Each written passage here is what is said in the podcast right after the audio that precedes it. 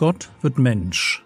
Leben und Lehre des Mannes, der Retter und Richter, Weg, Wahrheit und Leben ist.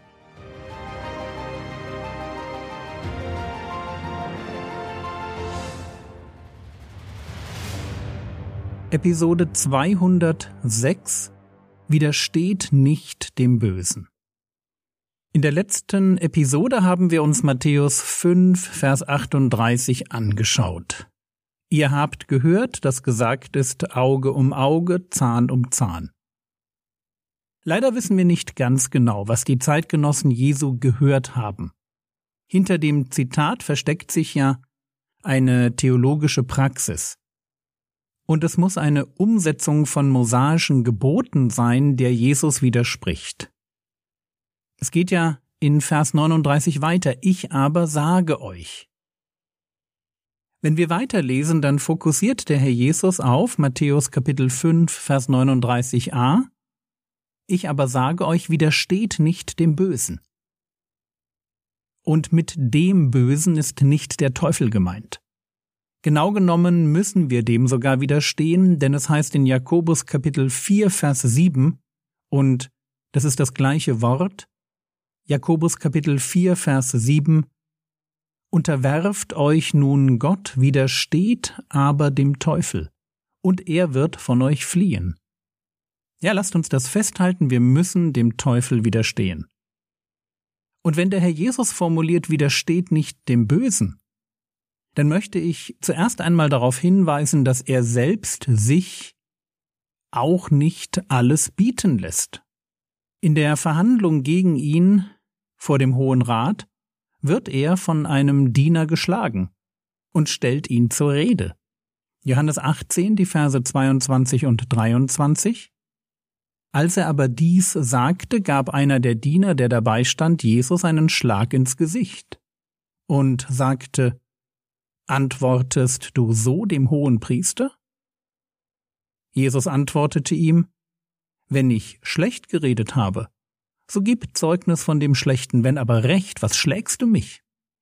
Mir scheint, dass wir ganz vorsichtig sein müssen, dass wir die Worte des Herrn Jesus widersteht nicht dem Bösen, dass wir sie nicht in den falschen Hals bekommen und mit Passivität verwechseln. So im Sinn von Lass das Böse einfach über dich ergehen. Das ist nämlich, glaube ich, jedenfalls nicht gemeint. Aber was ist dann gemeint? Lasst uns zuerst in zwei Richtungen denken. Erstens hat Gott den Staat als Konzept eingesetzt, um Recht zu schaffen. Römer 13, Vers 4. Denn sie, das ist die staatliche Macht, ist Gottes Dienerin dir zum Guten. Wenn du aber das Böse tust, so fürchte dich, denn sie trägt das Schwert nicht umsonst. Denn sie ist Gottes Dienerin, eine Rächerin zur Strafe für den, der Böses tut. Der Staat hat die Aufgabe, Recht zu schaffen. Und ich darf als Christ auf die Möglichkeiten eines Rechtsstaates zurückgreifen. Paulus tut das. Wenn er vom Hohen Rat verfolgt wird, lässt er sich nicht einfach umbringen, sondern beruft sich auf den Kaiser, um einem Mordkomplott zu entgehen. Das ist sein Recht. Und schon vorher, als römische Soldaten ihn gefangen nehmen und er gegeißelt werden soll, bedeutet widersteht nicht dem Bösen, für den Apostel eben nicht, dass er das einfach über sich ergehen lässt. Man durfte römische Bürger nicht geißeln lassen. Und Paulus fordert sein Recht ein. Apostelgeschichte 22, Vers 25 Als sie ihn aber für die Riemen ausgestreckt hatten, sprach Paulus zu dem Hauptmann, der dastand, ist es euch erlaubt, einen Menschen, der Römer ist, zu geißeln, und zwar unverurteilt? Und nein, das war es nicht. Und weil es nicht erlaubt war, nimmt der zuständige Militärtribun den Befehl auch sofort zurück. Ja, fürchtet sich sogar vor den Konsequenzen. Und das heißt für mich, es gibt für Christen ein rechtes Einfordern von Rechten widersteht nicht dem Bösen, darf nicht mit Passivität verwechselt werden. Das ist eine Sache, die wir verstehen müssen. Aber da ist dann noch etwas, eine zweite Sache, die wir auch verstehen müssen. Recht bekommen ist nicht alles. Das höchste Ziel im Leben besteht nicht darin, dass wir immer Recht bekommen. Leben ist nicht fair. Und noch weniger besteht das höchste Ziel im Leben darin, dass wir unsere Rache bekommen. Und diese Grenze zwischen mein Recht und meine Rache, die ist oft ganz schmal. Lasst mich euch einen Vers zeigen, der mich ziemlich herausfordert. In Korinth fühlen sich Geschwister unrecht behandelt im Umgang miteinander und gehen vor Gericht, um diesen Disput zu klären. Und dann schreibt Paulus 1. Korinther Kapitel 6 Vers 7 Es ist nun schon überhaupt ein Fehler an euch oder eine Niederlage für euch und man könnte hier denken eine Niederlage für euch als Gemeinde. Es ist nun schon überhaupt ein Fehler an euch, dass ihr Rechtsstreitigkeiten miteinander habt. Warum lasst ihr euch nicht lieber Unrecht tun? Warum lasst ihr euch nicht lieber übervorteilen? Super spannend, oder? Ich habe den Eindruck, dass mich Geschwister aus der Gemeinde ausnutzen, mich finanziell schädigen, und der Apostel Paulus verbietet mir, dass ich mein Recht einklage? Und es ist schwierig, die Situation, die im Brief geschildert wird, genau nachzuzeichnen. Aber der nächste Vers macht deutlich, dass der, der sich ungerecht behandelt fühlte, nun den Spieß umdreht und mit den Waffen des Rechts für sich einen unangemessenen Vorteil herausschlägt. Hier wird dann also vermeintlich Böses mit Bösem vergolten. Und das geht natürlich gar nicht. Als Christ liebe ich meine Geschwister. Und das wiederum heißt, ich bin bereit, mir Unrecht tun zu lassen. Ich bin bereit, mich aus Liebe übervorteilen zu lassen. Ich muss nicht mein Recht einfordern. Schon gar nicht, indem ich ein weltliches Gericht anrufe und damit die Gemeinde in den Augen der Gesellschaft schlecht dastehen lasse. Wir wollen die Formulierung widersteht nicht dem Bösen verstehen und ich habe sie in zwei Richtungen gedacht. Zum einen gibt es staatliches Recht, auf das wir als Christen zurückgreifen dürfen.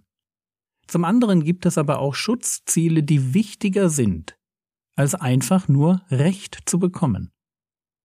Und ein liebevoll vergebender Umgang als Christen in der Gemeinde ist so ein Schutzziel.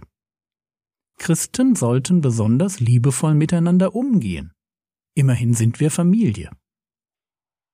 So, das waren jetzt zwei Blickrichtungen auf das Thema Widersteht nicht dem Bösen. Jetzt noch eine dritte Sache, wegen des Zusammenhangs zu Auge um Auge, Zahn um Zahn. Das Thema Rache. Rache ist süß, aber falsch und für Christen verboten. Rache ist eine rote Linie, die wir nicht überschreiten dürfen. Römer Kapitel 12, die Verse 19 bis 21. Recht euch nicht selbst, Geliebte, sondern gebt Raum dem Zorn Gottes. Denn es steht geschrieben, mein ist die Rache, ich will vergelten, spricht der Herr. Wenn nun deinen Feind hungert, so speise ihn. Wenn ihn dürstet, so gib ihm zu trinken. Denn wenn du das tust, wirst du feurige Kohlen auf sein Haupt sammeln. Lass dich nicht vom Bösen überwinden, sondern überwinde das Böse mit dem Guten. Und dieser letzte Vers, der scheint mir das Motto hinter dem zu sein, was Jesus in Matthäus 5 sagt. Im Umgang mit dem Bösen neigt der Mensch nämlich dazu, ganz schnell die Karte Auge um Auge, und Zahn um Zahn zu spielen. Du hast mir etwas Böses angetan und jetzt will ich, dass du bezahlst. Und natürlich soll sich ein Richter weiterhin an das Talionsprinzip halten, wenn er ein Strafmaß festlegt. Logisch. Aber im Privaten habe ich nicht das Recht, mich auf der Basis von Auge um Auge und Zahn um Zahn zu rächen. Ich habe vielmehr die Aufgabe, das Böse mit dem Guten zu überwinden. Und was ich da tue, das kann ganz unterschiedlich aussehen. Vier Ideen schauen wir uns in den nächsten Episoden an.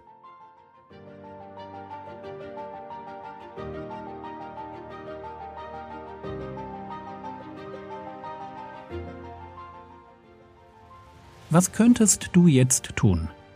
Du könntest schon mal Matthäus 5, die Verse 39 bis 42 lesen und überlegen, welche Überschriften du den vier Ideen geben würdest.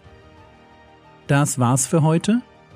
Falls du gestern im Gottesdienst warst, stell sicher, dass du den Rest der Woche weiter über die Predigt nachdenkst. Was wirst du konkret dafür tun? Der Herr segne dich, erfahre seine Gnade und lebe in seinem Frieden. Amen.